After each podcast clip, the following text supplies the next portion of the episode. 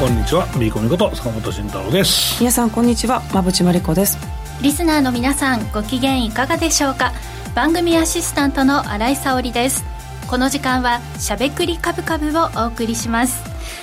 今日ちょっと暑すぎませんか？暑いよね。暑いですね。なんかスウェットみたいな服着てきてやばい信よじられない。これ。本当秋田と思えないね。思えないこんなぶり返すんですか？クーラー入れるクーラー。ク11ーラーお願いしま月ですすよ、ね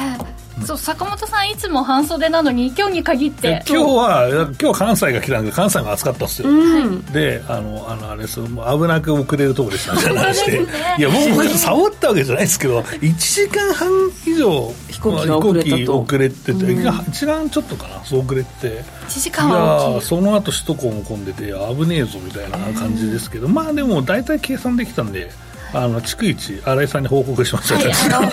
最初の第一報が一番びっくりしましそうたはい。ね肝冷やすますよいやでねもね、あれも、いつ新井さんに連絡しようかな、なんで新井さんなんだって話で、ディレクターに連絡しようって話なんだけど、で新井さんに連絡しようかな。って、大丈夫になってから連絡しよう。あ、もう見えた、だいぶ見えた。そうですね、それから私への第一報からあのもう下にいるからっていう連絡までは結構早かったので。そう、意外と。た私たちあれでえ今どこでその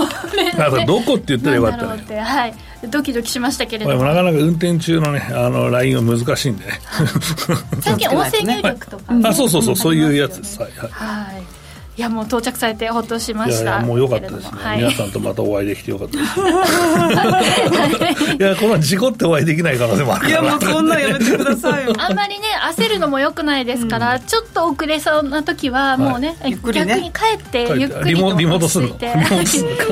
電話でもいいですけど近づきながら。はい近づきながらやって困っちゃうかなと思って困っちゃいます。はい、もしっかり来ていただくのが一番ということでまあ、僕もあの新井さんの真似したの行き先を教えないっていう。今今どこと教えないっていう。基本はねあの場所を教えてほしかったのにいただければ嬉しかったなという感じですが、まあね、先ほど言いましたように11月に入っているんですがこの暑さ今日は25度以上のところも多かったということで。ちょっと信じられない。何を着たらいいかなということで私今日ちょっと春物を着てきてしまああでもそんな感じですよね。さす春っぽい。がさすが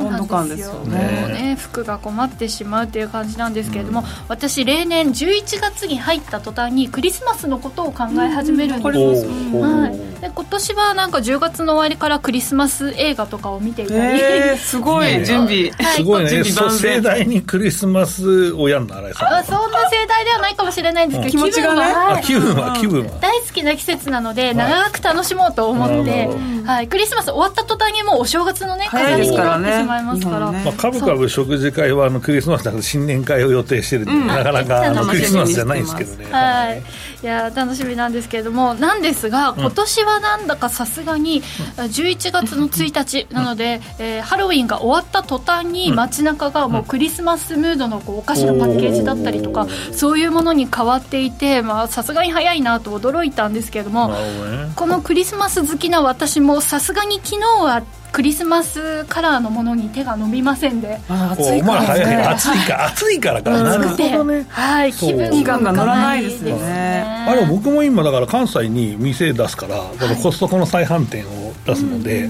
あの仕入れ行ったんですけどやっぱクリスマス製品はやっぱり仕入れた方がいいよねみたいな感じで。はい仕入れていつかな？11月の11日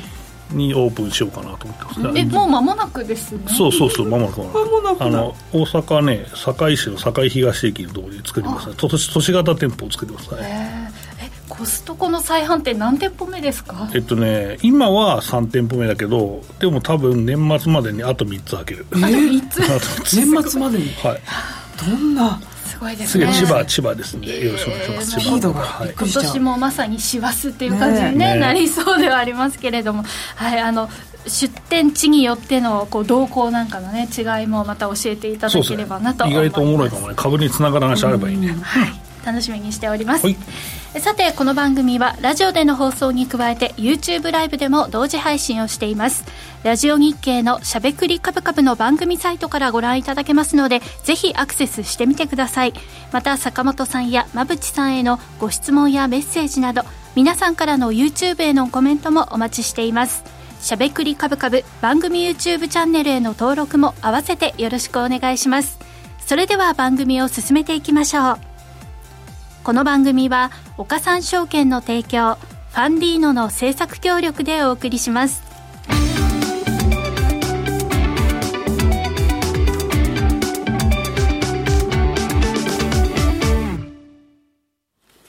ここからは坂本さん、馬淵さんのお二人に足元の相場環境と今後の展望について伺っていきたいと思います。今日の東京株式市場では日経平均株価は3日続伸して引けました。この3日間で日経平均は1200円以上上昇。先週とは打って変わっての相場展開となっていますが、このあたり背景なども含めてお話をいただきます。はい、えー、っと、あの、このマクロ云々というよりは、もう日経平均がめちゃめちゃ動いていて、まあ、その背景は、またね、えー、っと、僕のコーナーのところであのお話したいんですけど、あの、米国の動きってどうなんですかね、まあ、FMC は FMC で、まあ、なんか無難っていう感じでしょうし、まあ、そこは多分、馬内さんの資料あるんだ後から、まあ、お話伺うんですけど、これ、まあ、今のマクロ状況がよくわからんというのがあるんで、その辺含めて直近指標からですね、山本さんに教えていただきたいと思います。よろしくお願いします。はい。はい、では資料からいきたいと思います。はいえっ、ー、とまあ、でも今週はやっぱり日銀の金融政策決定会合と FOMC があったので、それをなんとか様子見しようかなという中だったんですけど、まあ、資料の下の段、FOMC からまずいきますかね、順番ちょっと逆になりますけど、FOMC はまあ2回連続、まあ、あの金利を据え置きという判断だったんで、まあ、想定の範囲内の結果だったんですけど、まあ、パウエルさんの会見の中で、あの思ったよりもハト派的な内容だったっていうことで、うん、えー、12月にじゃあ利上げをするかどうかっていうところに関しては、あんまり強いメッセージがなかったということだったんで、うん。うん、あれっていう感じで、まあ、ちょっとこう、まあ、ドル安になるというか、うん、そういう動きがあったのかなと思います。で、パウエルさんとしては、まあ、そのコメントとしては、今、長期金利が上がってきているので、うん、FOMC が、まあ、利上げを今行っているけれども、金融自体がもう FOMC の役割を担ってるんじゃないかみたいな。こういう動きがあるので、そこも含めてちょっと考えないといけないねみたいな話をされたので、ね、まあ、金融業界が先読みして、どんどん10年債が上がっていくことも加味しないといけないぐらい上がってきていると、うん、まあ、そういうコメントだったんですよね。見えある程度が言うんですけど、うん、まあ、勝手にあの みんなが忖度してやってくれてるよねっていう、そういう話ですね、じゃあ、何もしなくていいじゃないですかっていうパイセンはみたいな話ですけど、そう。なので12月はっきり言えませんみたいな状況になってきて。まあ、でも日本もそうですよね。同じですね、催促されて。日本も催促されて勝手に動いてくるんで、まあ、やっぱりあのそういう生き物だからね、ね。あのこうしなさいっつっても、まあ、そうならないかもしれないですからね、うん、先読みしちゃうのがね、はい、金融業界なんで、ね、それは理想なんですか、勝手にやってくれる。いや、いい方に動きゃいいんじゃねえかと、うん、そうですね、だから行き過ぎて、その金利が上がりすぎたら景気冷えちゃうので、まあ、およい塩梅でやってくださいねっていう感じですよね。そうですねですいません続きお願いします、はい、ですけどまあまあもうそろそろもうアメリカの金利もピークアウト感があるっていうのがほとんどの今の見解なので、はい、少し金利がまあ弱まってきて、ドル安になっているっていう状況かと思います。でそうなるともう論点はあの利下げの時期はいつなんだとか、うん、いつ利上げ利上げを止めるんだもう今止まってるのかもしれないし、みたいなそういう論点になってくるので、ここからはまあスケジュールを逆算してあの予想する、まあ、時期かなと。年末だし。来年早いんですけどちょっと来年のスライド持ってきました、はいでこれ見ると、12月の FMC ではまだ分かんないんですよね、ここはね、1回利上げするかもしれないけれども、分からないという状況の中で、まあ、ずっと FMC の開催がまあ1月、3月、4月、6月、7月とあると、やっぱりこう利下げに転じる時期ってちょっと時期必要だと思うので、もう来年の8月ぐらいに利下げのメッセージ出して、で、大統領選挙11月の頃には利下げに転じて株上げるみたいな。こんなことをちょっと想像したくなるようなあの年末の時期ではあるかな。なるほどね、まあ、利下げ、まあ、うちも8月の話だったんですけど、利下げしますっていうまで、据え置き、据え置き、据え置き、据え置き、据え置き攻撃が大体多分ありますよね。そうですよね。まだかよ、まだかよみたいに多分なって勝手にまあ落ち着いてくれるイメージがあるんですけど、どこまでそれがね、織り込むか分かんないですよね。そうですね。もしかしたらジャクソンホールよりも早いかもしれないですけど、まあちょっと数か月はかかりますからね。だって、だってさ、景気がいいからさ、別に利下げしなくていい、急にしなくていいじゃん的な人もいるじゃないですか。うん、これ、マクロが悪かったらもうこれは一気に利下げだって、債券も勝手に金利が高くなった、低くなっちゃうんですけど、はい。そうですよね、だから逆に早まったあの利下げによってインフレが収まらなかったら非難の方が高 絶対高くなるので。じゃあじゃあお前ら利上げしていいのかとかいう話になるから。まあ慎重なんでしょうね、まあでもそれ全部彼らのせいになるからね多分ね、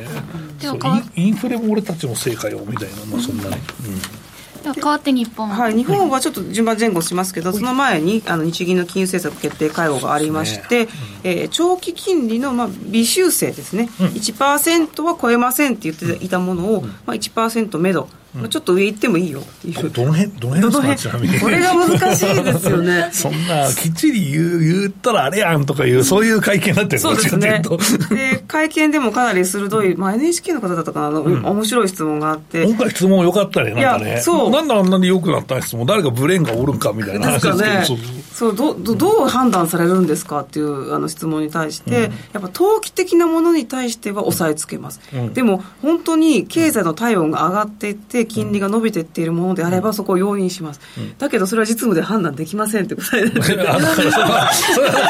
えっと、経済指標と株価の動きを見ながら判断するっていうことですよね、でもこれってアメリカより優れてないですか？どっちか、債券の動きアメリカはどっちかというと、なんかそこまで言い切らないじゃないですか。だから経済指標ですよ。原理主義ですよっていうところなんで、だから投機的な話が出てくるっていうことは、意外とそこまできっちり研究するのは、意外となんか日本ってなんか律儀だなと思うんですけどね。なので、まあ、ちょっとね、長期金利上がってきているっていう状況ではありますけど、ね、で、まあ、微修正だったんで、うん、大方は、えー、大規模金融緩和に変更なし、うん、なんで、円安が一時加速するっていう、はい、まあ、流れにはなっているので、あまり大きな変更はなかったかなっていうことですね。なるほど、ね、まあまあまあ、うん、そうですね。ね。あとは、まあ、これも、市場の動き見ながらっていうことですね、まあ、来年は、まあ、出口というか、まあ、マイナス金利やめたぐらいはまああるかもなっていう、利上げというか、そこがポイントですよね。なので、年末までこの調子かもしれないですね、日本の大規模金融緩和継続、ねはい、アメリカちょっとハト派みたいな感じで、12月迎えるとなると、年末、株高かな、みたいなことを期待したくしたくなるような内容ですね。なるほどそしてまあ、トヨタですかね、あともうトヨタ、はい、トヨタソフトバンクの話題そうですね、お願いします。トヨタはね良かったですね。もともとまあねね。ね。高尾さんニコニコして。全くニコニコいやみんなみんなちょっとビビってたんじゃねえか大丈夫か？みたいな。そうですよね。これからまたクラウンセーターも出てくるぞみたいな話でそうそうそうねあのね。まあ保守的なトヨタさんが情報修正出して、アナリストのコンセンサスよりも上回るようなあの決算に着地して営業利益4兆5000億円を、うん、あえー、あこれ間違った。営業利益をあそうですね。4兆5000億円へと情報修正しているというところなんで、でもこれ、まあ、1兆円ぐらいが為替による、まあ、上振れだったということもあるんですけど、まあでもそこはでもプラス織り込みながらね、うん、あとまあハイブリッドが売れに売れてるというかね。そう。EV じゃないやっぱり売れてんだよね、うん、うん、なんでみんな EV 選ばなくなったのかなまあ、値段下がったよね、でも。確かにね、うん。供給不安もそんなテスラとかに関してはないと思うし。一部でもテスラに飽きちゃったっていう、うん、まあ、それ買いたい人は買ったっていう可能性はあるよね。うん、あるんです。ブームだった。ブームだいや、でも今のガソリン車めちゃめちゃ毎回言ってるけど、すごいよくできてるよ。まあ、コンパクトがそれなりだけど、まあ、そのある程度のその車格の車になると、めちゃめちゃいいっすよ。うん、何がいいんですか？えー、なんだろう、もう熟成が進みに進んでるの。乗り味もそうだし、だから燃費もまあそうだし、うん、燃費に全振りすると、なんかちょっとダメだみたいになったりもするし、うん、その、うん、あのその辺の調節というか、やっぱ日本が一番このうまいところが。いいし、だからまあ、あとは他の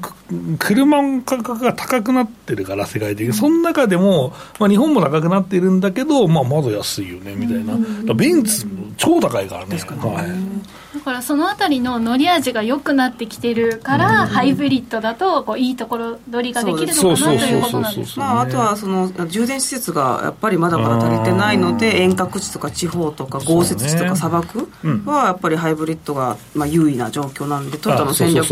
やっぱ合ってますよね全方位的な、ね、暑いとことか寒いとこ寒いとこはダメなのかな、意外と、電池がちょっとね不安っていう思いがどうしてもね。砂漠で止まったらまずいもんね、どうしようもない。でも EV もね、あの戦略としてね、まだあの打ち出して。今、モビリティショーが、はい、やってますけど、ね、意外と今度の電柱、これいいんじゃねえとかいう人も、1000キロですかね、はい、そうそうそうそう、ね、出てきたりとかしてますから、しかもあれ、充電も早そうだし、みたいな、そうそうそう、まあ、水素も継続してやってるし、でもこんだけ稼いだらじっくりね、もう株主も還元するけども、潤沢にもう研究開発に使っていただいて、は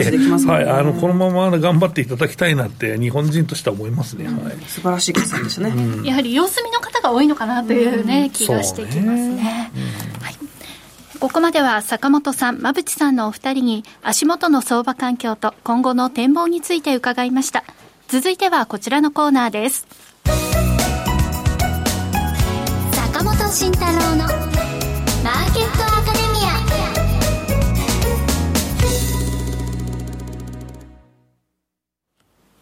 このコーナーでは投資をぐっと有利に株価指数 CFD の活用などを含めて投資のポイントについて坂本さんに教えていただきます。戻ってきました。はい。戻ってきました。強かったですね。よかった。そうそうそうそういや、でも、まあ、これはやっぱりけ決算なんじゃないですか？っていう、結論としては、だって米国そんな上がってないわけだし、であとは、うんと、進行は今日上がったけど、昨日はまあいまいちだったっていうのもあるし、ってなると、やっぱり決算だったんじゃないですか？っていう。うん、ところで。含めて含めてっていう、まあ、ただ、1日までの EPS 見ると、えっと、始まる前の水準ぐらい、ちょっと下ぐらいかな、うん、になってるんですよ。だからまあ上修正が2級大量に来るぞとか言ってた僕としてはですね大丈夫かと思った人いるかもしれないですけど意外とねあの、うん、やっぱ後の方が、まあ後というかまあこの辺から加速してくんじゃねっていうのがあってそれ見てやっぱ株価上がってるよねっていうのはありますね。はいトヨタもだからかなり大きい。1兆円？うん、そうね、1兆円で今、どのぐらいなのか、3%ぐらい EPS 上がるんじゃない、多分。うん、うん、40, 40兆円ぐらいだから、日経平均が、うん、そうそう、だからそんな感じもあるので、だからまあ、あのうん、一応トヨタが一撃でかいのを入れたことによってですねあのやっぱり株価の押し合い効果っていうのは、まあ、すごくあるなと。10月とずいぶんと雰囲気が変わりましたね、うん、相場の雰囲気が11月に入ってね。あのこのままクリスマスラリーですか？みたいな話ですけども、うん、米国じゃどうなんですかっていうと、米国ね、米国の話から先にしようか、うん、これ、みんな米国どうなってんだよって言って、いや、わ悪いのか、もしかしてみたいな、まあ、悪いのもあったじゃないですか、いや、でもね、意外といいんですよ、これが。これがね、意外といいんですよ。って、本当っていう人いるかもしれないですけど、6ページ、えー、ですね、はい。あのー、意外とですね、これ、よくて、10月27日で半分出たところなんですけど、えっ、ー、と、78%の企業が予想が待ってまして、これは、えっ、ー、と、その前の週、マイナスの転落しちゃいましたよっていう話したじゃないですか、この3級がですね。で、これはプラス2.7になっていて、いや、なんだこれいいじゃねえかと。これかなりいいっすよ。うん。えー、なので、えー、意外といいなと。えー、思いますという話ですね。なので、まあ、米国も大崩れするってことはもう業績からないよねっていう、崩れられないよねという、だからここから崩すんだったら、やっぱりそのマクロが本当に不安ですよっていう話になるけど、いや、もう飽きたんじゃないもうある程度もうなんか飽きたんじゃないかなっていう、この不安の織り込みについてですよね。だから、意外と飽きちゃったので、ここからまだ不安だよってやるには、なんか燃料がいるよなと思って。ってるんですよね、まあ、これはだからあんまり良くないけど、地政学的リスクですとか、はいはい、あとはまあインフレ、えー、だからまあ原油がめちゃめちゃ上がるとか、まあそうね、まあ、例えば中国がここから、まあ、お金を入れてきますと、公的資金入れてきますと、まあ、インフラ入れますっていう話もありましたけど、うん、まあ、そうなると、まあ、今ちょっと銅とかがちょっと高いんですけど、うん、他のものが高くなってしまったりとかすると、まあ、意外とっていうのはあるけど、パンチが弱いなっていうのもあるし、うん、だからまあ計算出たばっかりで破綻とかそんなのまあ考えにくいしってなると、意外と落ち着いたクリスマスになるんじゃないかなと思ってて、まあ、この前も話したんですけど、去年、えー、の年末にかけてめちゃめちゃ株価下がったじゃないですか、うん、大丈夫かみたいになって、そう、そう、新井さんはすごい覚えてるんだと思うんだけど、そうそうそう、そうだから、それを、だから実は2か月か3か月前にやってんじゃないっていう話をまあしてた、そう、そうはもうしてたじゃん、俺はそうしてたから、だからそれ前倒しになったから、もう一回やるのっていうのはちょっとなっていうのがあって、まあ、欧州も、まあ、一回今年やったあれが結構でかかったから、二回目なくてよかったねみたいな感じだし、で、あとは日本の話は、まあ、株の話も大事なんだけど、やっぱりその債券ですよね、はい。まあ、これが10年債後1%のあたりまで来たっていうことは、どうなんですかみたいなところで。まあ、あの上田さんにも質問が来てたんですけど、うん、まあ、あんなタンプラ連動だからよみたいな話をしてたけど、いや、それでも上がるでしょみたいな、まあ、話なんですけど、まあでも、いや、でも、固定で借りるときは大体10年債がベースになるので、うん、フラット35とか借りてる方は、この1%ぐらい、0.9%ぐらいの国債が、まあ、基本になって、そこからスプレッドが乗ってくる形になるので、うん、なんかいやいや、それはやっぱり大変は大変ですよと、えー、いうところですね、まあ、その辺の影響ぐらいかなと思うし、まあ、会社は大体、まあ、5年とか、まあ、言うて7年ぐらいでその、ずっと社債を借り換えていけばいいので、うんまあ、10年触らなければいい、もただ、インフラ系と不動産系は長い資金がいるので、10年なんでしょうね、うん、だそこは影響あるかもしれないですけど、意外と5年でずっと借り換えときゃいいんじゃないっていうのが意外と僕の考えだったりします、はい、だからそんなにこのまま、このままイールドだったら影響ないのかなとは思ってますけどね。うん。これどれぐらいまで上がるのかっていうのがね、そうなんですよ、まあ、ちょっとぼかしたもんね。ね7月の段階で行くと思ってなかった。って、はっきりおっしゃいましたからね、思ったよりも加速したと、うん、あ中央銀行総裁でも読めないんだなっていうのが、意外と投機税頑張ったなみたいな、そんな話は。なのでね。ねってまあ5%とかいうのはありえないけど、なんか2%ぐらいだとあるような、なんか、うん、なんか1.5とかだったらあるのかなみたいな、そうね、なんかもう、ニュアンスで感じ取るしかないですよね。えー、ちなみに、2000年以降で2%に、えーと、JGB が10年到達したのって、うん、もうほぼないんじゃない？多分で、まあ、2000特に2010年とかからはもうなないのよ。うん。確かその頃で、ギリ接近、2008年ぐらいから僕最近やってて、一瞬それが触ったぐらい、触らないぐらいか。で、えーと、終わってるから、それ抜けるってなると相当まずいし、その時ってゼロ金利になってなかったよね、多分ね。うん、うん、だから、えっと、今みたいなマイナス金利でもないし、まあ、こんな緩和もまあここまでしてないし、えー、とで、えーと、金利が一応あったから、プラスにあったから、2回ぐらい確か利上げしたのかな、リーマンの時の前ぐらいに。うん、なので、多分そう考えると、2%に行くっていうのは相当大変だなという。うん、だし、でもそうなると、まあ、今度は発行減らすんじゃない ?10 年の。うん、だからもう5年とかをたくさん発行して、まあな、10年もある程度にするっていうような。感じにすると、まあ、希少価値が高くなって金、金利が下がるねっていうオペレーション、オペレーションっていうか、まあ、まあ、オペレーションか、もうまあできなくもないので、うんその辺で調整していくことも可能かなと思うので、まあでも、正常な形に戻ったっていうのが正しいんでしょうね、やっぱね、まあ、上田さんはそれ言ってましたけどね。歪みをね、うん、そうそうそうそう、そうなんですよ。うんで、だから、まあ、実際のところ、コメントはリート暴落待ちですかねって書いてるんですけど、まあ、暴落まではね、いかないとは思うんですけど、ただ、いかないかもしれない、いかないと思うけど、ただやっぱりまた年度末に、やっぱりリートの損とか、あと債券の損が結構出てるところがあるんで、まあ、それが合わせ切りというか、いう形は、まあ、あるかもしれないで、毎回3月って、やっぱ地銀の、ね、動きってすごい注目で、まあ、リーマン、リーマンじゃない、えっと、この前コロナの時だって、えー、っと8%ぐらいの分配金平均利回りいきましたから、今のだから約半分ぐらいまでいってたのね、多分ね。うん、だから、そう、そんなこともあったので、まあまあ一応チェックはしとくべきかなとは思いますけどね。うん。債券価格、そしてあと為替なんかもね、うん、介入もしてなかったっていうそうですよね、結局なかったんです、なんか怪しな動き、ね、そうそうそう、怪しだったんですね。だったんで、介入のように見せかける、もうあのショートして苦しいよっていう人が、いいってやったんじゃないそうそうそうそう。ね介入のように見える動きってあるんだと思って、ね、はい、騙されるそうですよね、うん、そうそう。で、まあ、あとはねそうだね。まあ決算見ていきましょうということなんですけどまあ悪い決算じゃ出るんですかっていうといやおやっぱ大企業はそんなないよねって、はい、思ってます。はい。うん。まあ、大企業がそんなないよねっていう理由は、やっぱりもう積み上げてきているものがあるから、突然崩れるってことはないし、まあ、中国だけに依存している会社も、まあ、なくはないけど、そういうのももともと評価低いから、まあ、そう大崩れするってこともないと思うし、まあ、ただね、なんか小松とかね、日立近畿とかね、あああいうところが一回やっぱりそのみんな相場不安だから売られてるんじゃないですか。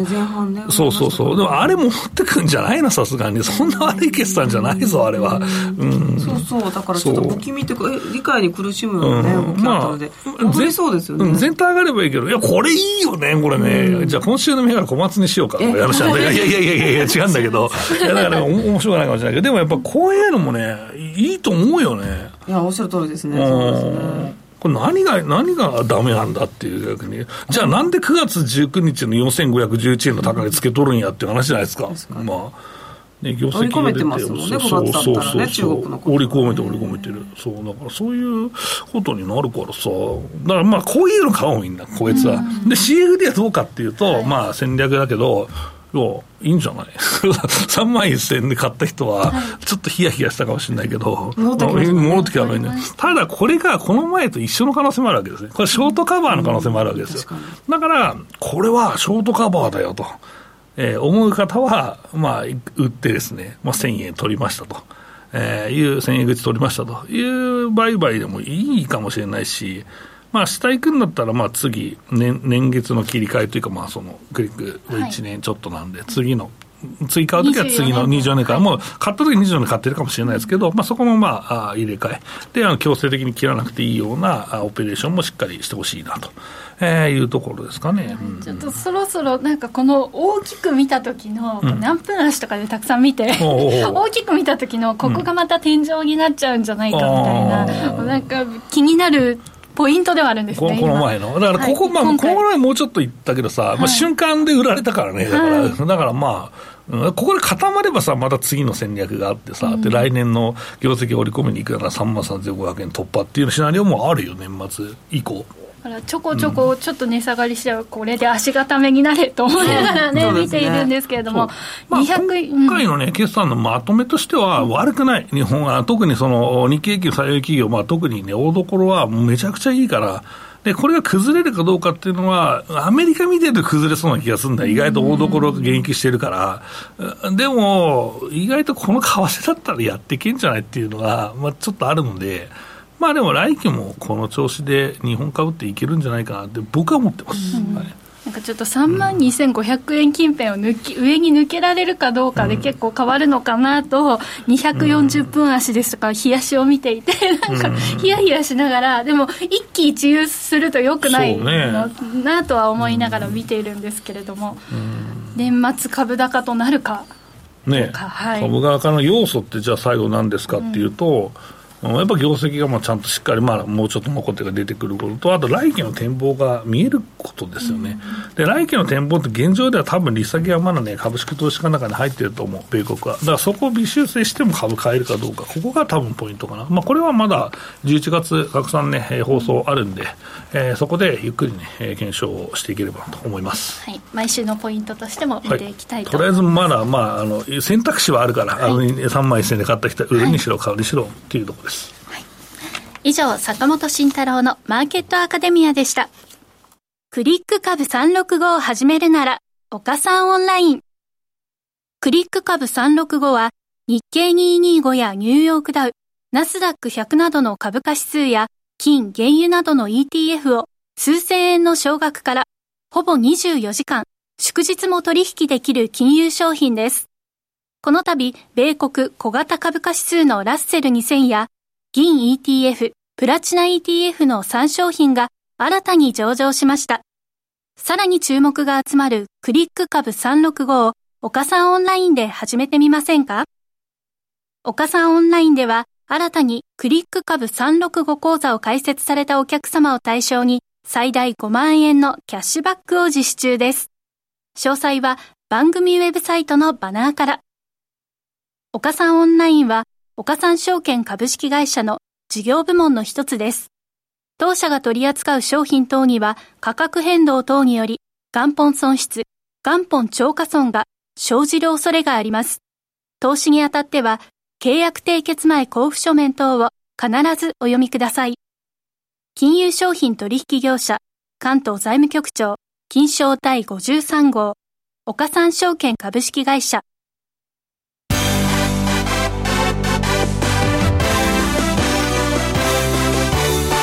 馬淵真理子の10分で教えて。ベンチャー社長。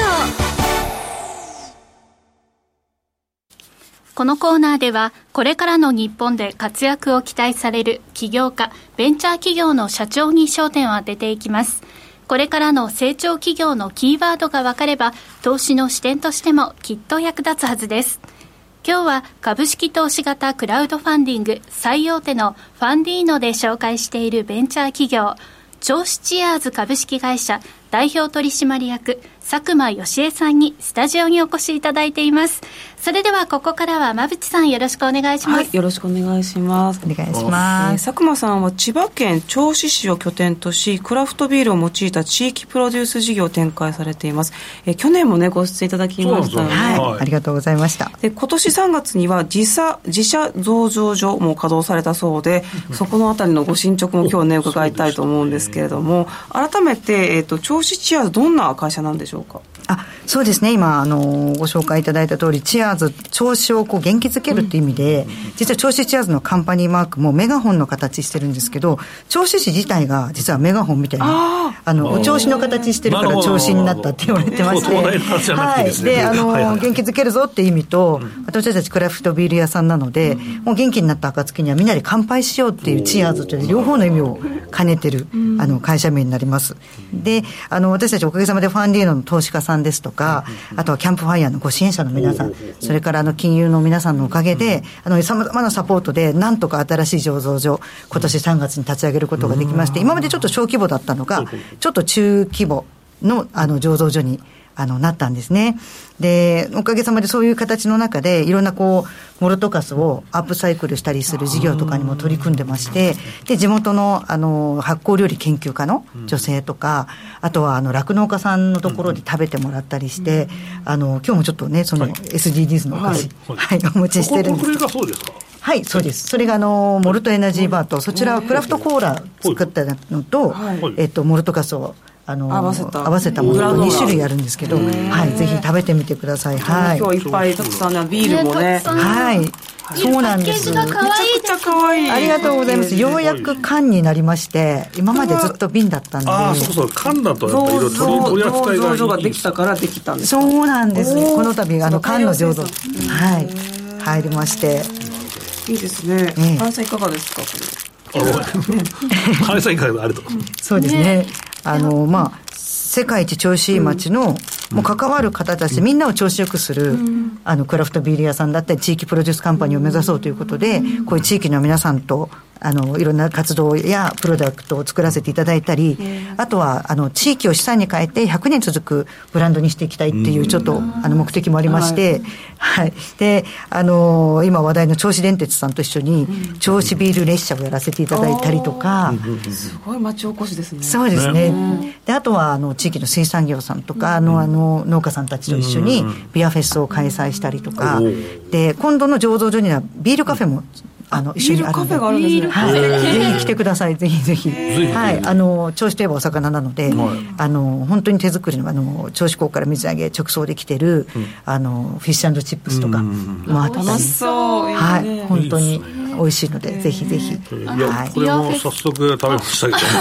こっそりこっそりないでいや美味しいですね。なんだなんだなんか塩味が逆に効いてて面白いなお塩とかも全部なんか有機のもので完全にビーガンお菓子を目指してまして、あの罪悪感がないお菓子シリーズとビール腹持ちも良さそうですね。あるんですビールっぽさはそうですね。モルトカスと書いてあるビール匂いはでも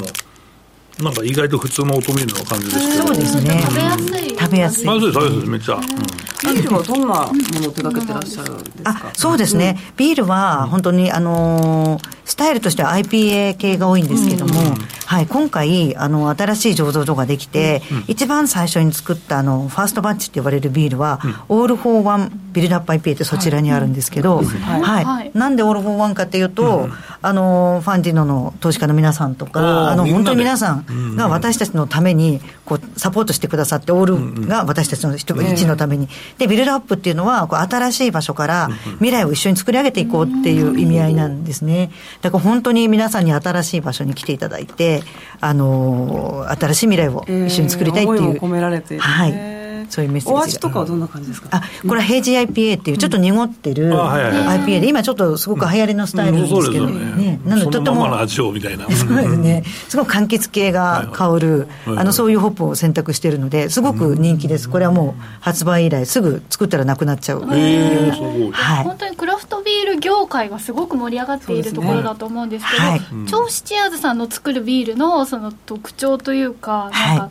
そういうものってあるんですか、あそうですねあのーやっぱり私たちも、あの、ただ、あの、美味しいだけじゃなくて、調子よくなってほしいっていうふうに思って、あの、自分たちが、自分たち自身が調子よくなるビールを作らなきゃいけないと思っているので、まあ、いろいろこう、コンセプトとしては、調子の街なので、調子のお魚に合うビールを作ったりとか、そういうのもやってはいるんですけど、あの、とにかく自分たちが本当に飲みたいビール作ろうっていうのが原点で、それで国際的なビアコンテストで金賞を取ったりとか、あの、そういうビールもあの2年連続賞を取られたんですよね、そうなんです。そうなんです。相当珍しいというかなかなか取れないっていうのがそうなんです。本当にありがたいことに、えっと、2021年には、うん、えっと、犬坊ブラック IPA とホワイト IPA、はい、今日もお持ちしてるんですけども、はい。これは犬坊崎の東大銚子市のですねはい、あそれですね。こちらですね。はい。で、ブラックの方が金賞、金賞ホワイトの方が銅賞を取りました。で、ブラックの方は金賞を取っただけじゃなく、カントリーウィナーということで日本代表にもなった。すごい。はい。日本代表の日本代表です。黒黒いビール。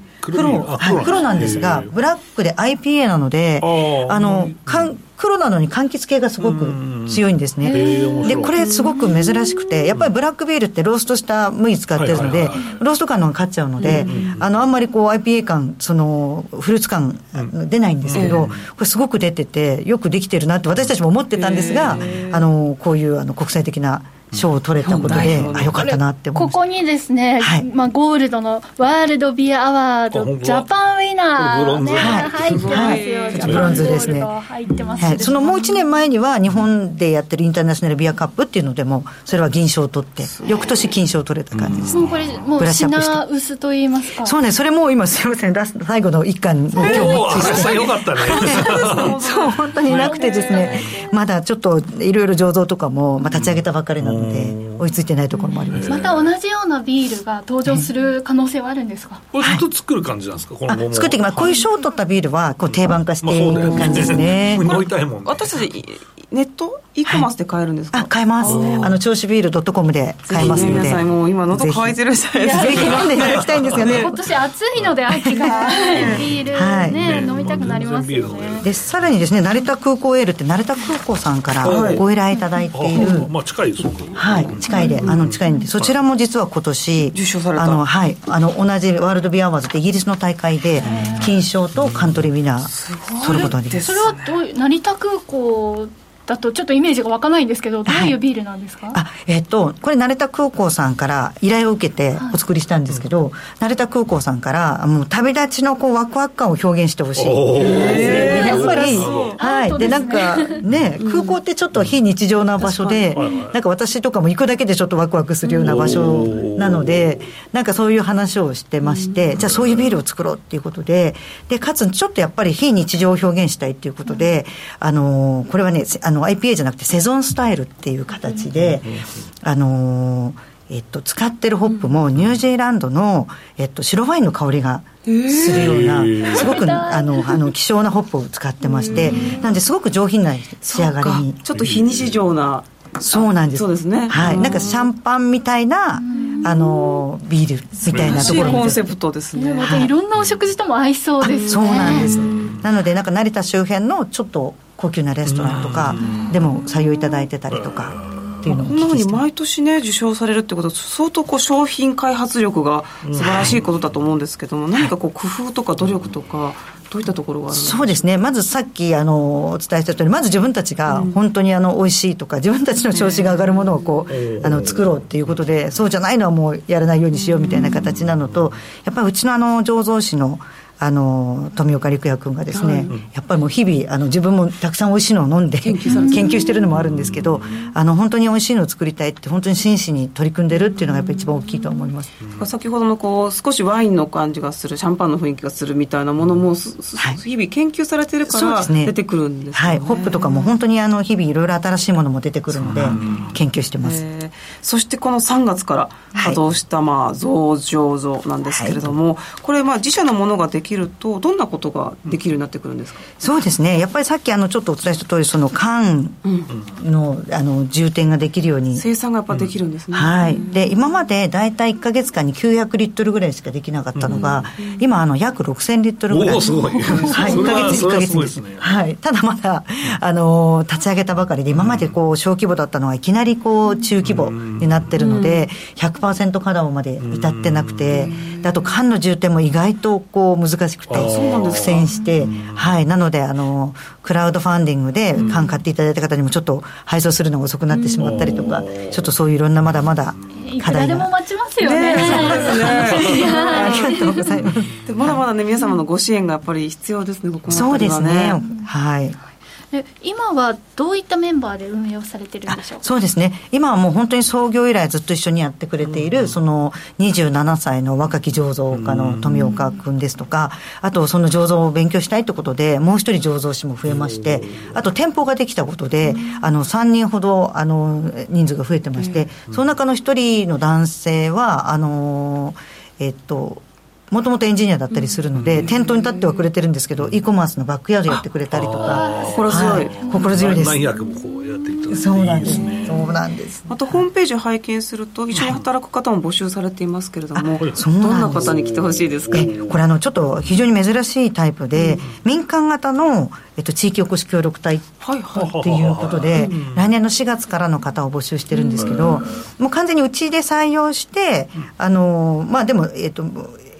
地域おこし協力隊として、えっと、やっていただくみたいな形なんですけど、まあ、当社の方社員という形で、えっと、醸造の方ビールの方とクラフトコーラの、えっと、事業も同時に立ち上げようとしているので、両方で1名ずつ募集してまして。ぜひね興味ある方ね一緒に働きたいという方ね、そうなんしてみてください。スタートアップめちゃくちゃ楽しい。めちゃくちゃ楽しそうですよね。そうです。なんか一緒に働きたいです。そう佐久間社長ね本当素晴らしいので、はい、では今後の事業展開について教えてくださいそうですねもう本当にあのまだまだ小さい会社ではあるんですけれども、銚子から日本、そして世界へっていう形で目指していきたいと思ってまして、本当に最近、あの世界にあの輸出しませんかみたいなお話とかもたくさん来てますし、であの私たちこれからですね、いろんなこう100年ブランドを目指して、ビール、クラフトコーラだけじゃなく、えっと、今後ですね、上流でウイスキー事業とかにも参入していきたいと思っていて。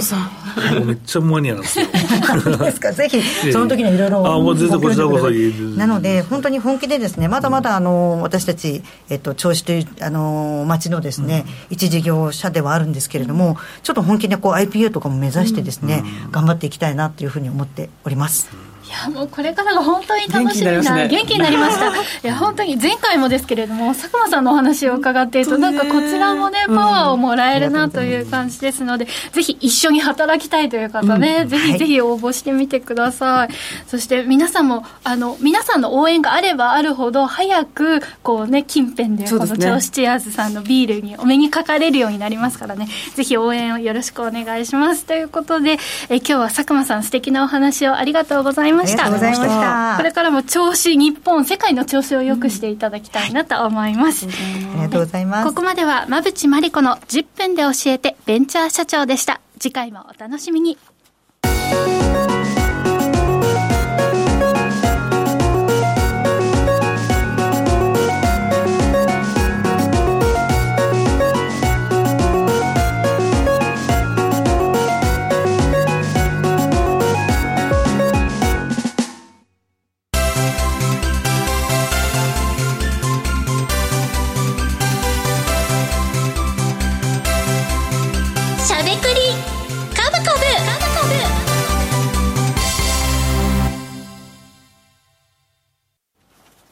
ここからは坂本さん、馬淵さんのお二人が株式投資の肝となる銘柄選別のポイントや注目セクターについてしゃべりまくるしゃべくり株株のコーナーです。こんなに周りに美味しそうなお飲み物が並んでいるのに。ね、僕らを放送しなきゃいけないっていう話。で、じゃあもうちょっとこの話するかみたいな、はい、いやでもこれなんかあれですかねみんな飲みたい人いると思うんでこれうち,、うちうちのバーとかに置いといたらあれですかね飲みたい人が意外と来てくれて、そう俺も儲かるみたいな。そんな話から。仕入れようかなとか言って。私も飲みに行きますぜひぜひ。そう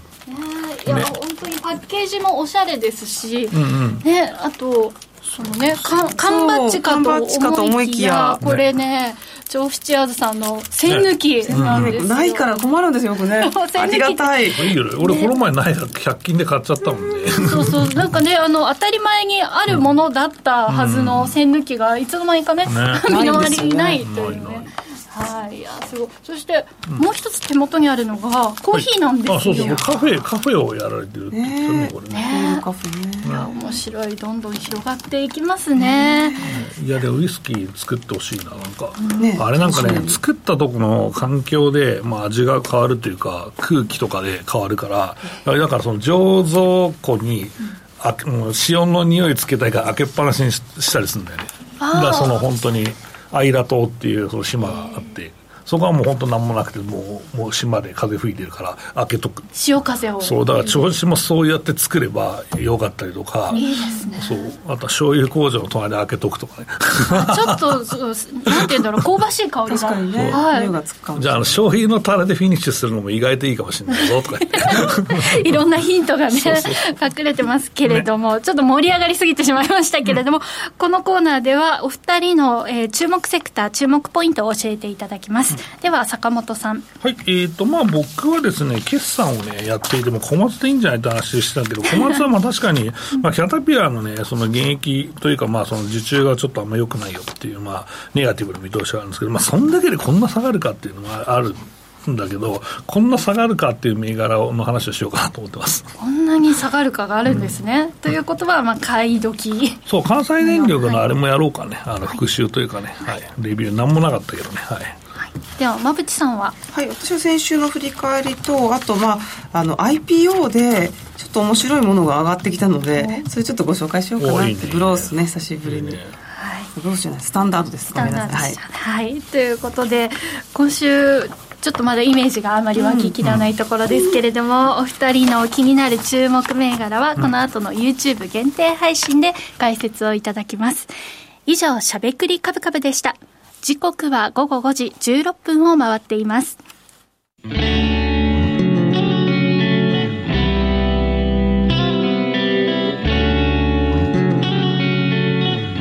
しゃべくり。カブカブ。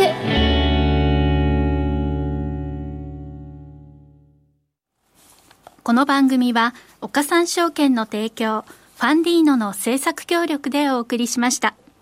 株式、FX をはじめ、不動産、クラウドファンディングなど、投資商品はすべて元本が保証されるものではなく、リスクを伴うものです。投資の最終決定はご自身の判断で行ってください。